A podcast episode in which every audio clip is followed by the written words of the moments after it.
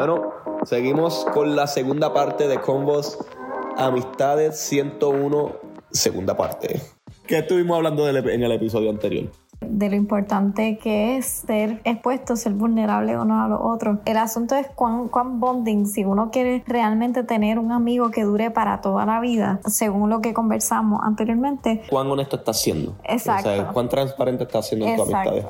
Quisiéramos tocar algo bien, bien interesante en- dentro de las relaciones. ¿Qué pasa cuando eres honesto y hay conflictos? Porque hay, hay, hay- como que un, chocar de pensar. Como que tú dices, ok, mira, me estoy abriendo, este soy yo como persona, estoy siendo vulnerable, pero cuando tú te abres como que no me gusta lo que veo. ¿Cómo entonces en una amistad uno, uno navega eso? Porque el problema es, eh, eh, el problema puede ser quizá una persona te diga, Diadre, Yani, es que yo me abro y soy honesto, pero cuando la gente ve mi honestidad se asustan. Y a eso era lo que iba también, porque algo que me ha pasado es que a mí me ha costado mucho ser abierta. Mm. Y desde que me casé contigo, li- literalmente, gente, el matrimonio es una, un proceso de santificación. Y este. Y más si es conmigo.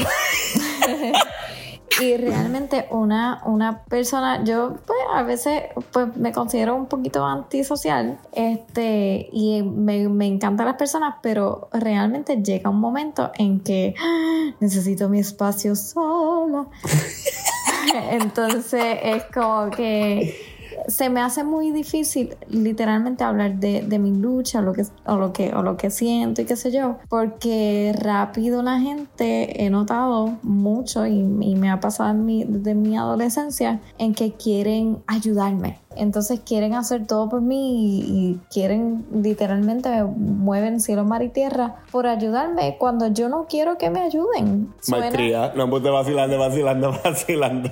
Suena, suena extraño. Yo lo único que quiero Es compartir. un oído que, que, que me entienda, que me escuche, unos ojos que me vean a los ojos y me digan, ¿sabes qué? Te entiendo. Eh, Este, este soy yo también. ya, En vez de asustarse, decir, ah, mira, una persona que también tiene cargas, déjame ser honesto con él. exacto. Y simplemente, mira, yo creo que eso sana más que tratar de ayudar. O sea, ahí Saber que un- no estás solo. Exacto, tío, si, tú- si tú me estás escuchando, siéntete orgulloso. Él es tan sabio. Este, Anuncio no pagado. Una vez me dijo una historia de un hombre que estaba viendo como un- una oruga o una mariposa Mm, salir. Y no salía y no salía. Y la mariposa ahí luchando y qué sé yo. Entonces el, el hombre tomó un cuchillito, o imagínate un exacto, te le hizo un tajito a, a la, a la tela.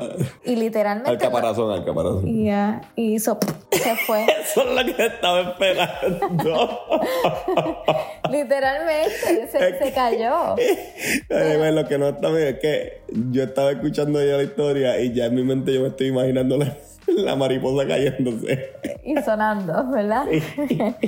A todo esto, la mariposa inmediatamente se, Se cayó. se cayó y No pudo volar. es- no pudo volar, no pudo ni tan siquiera vivir. Este, porque una persona quiso ayudarla de, de alguna forma. Eso es un buen tema para Este- otro podcast. Cuando ayudar hace daño. Oh, yeah. Ojo. Ajá, pero seguimos. Pues realmente así me he sentido muchas veces de que hay personas que por más que tratan de ayudarme y ayudarme y ayudarme, cuando yo me abro con ellos o te- intento ab- abrirme con ellos, lo que me hace es trancarme más y no quiero decir más mis cosas porque no me, has- no me ayudan, no me ayudan a crecer. Sin embargo, han habido personas, y en este caso como tú, que el Señor te ha utilizado, en literalmente tú sabes, tú sabes todo de mí.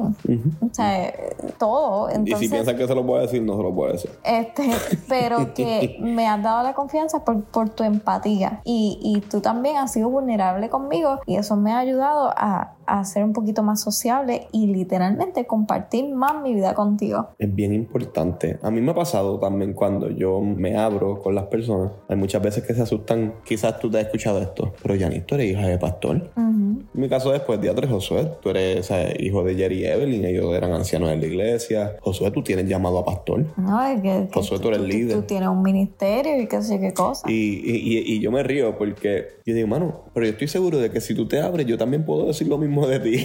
Ah. ¿Me entiendes? Pero no estamos para eso. Yo creo que a mí lo que personalmente me ha ayudado cuando yo me abro y la gente se asusta es que yo me mantengo seguro en mi inseguridad. Y me voy a explicar. Yo sé que hay muchas cosas de mí que no hacen sentido. Y hay mucha flaqueza, hay muchas debilidades, ah, hay pecado en mí. Eh, o sea, vamos a ver, hay pecado en todos nosotros. Ya ni está al tanto de, de todo lo que pasa en mi vida. Y no es que yo me deleito en eso, pero yo estoy seguro de que ese soy yo. Y cuando la gente me ve seguro, pero tú sabes que tú estás pasando por eso y tú estás tranquilo. Y yo sí, sí, porque yo reconozco quién yo soy, pero también reconozco quién Cristo está formando en mí. Y a la gente ver la seguridad es como que dicen, espérate, aquí hay algo raro. Ese tipo está pasando por 20 mil problemas, ese tipo tiene 20 mil defectos, pero a la misma vez se ve tranquilo. No se ve que está buscando ayuda porque parece que ya la encontró.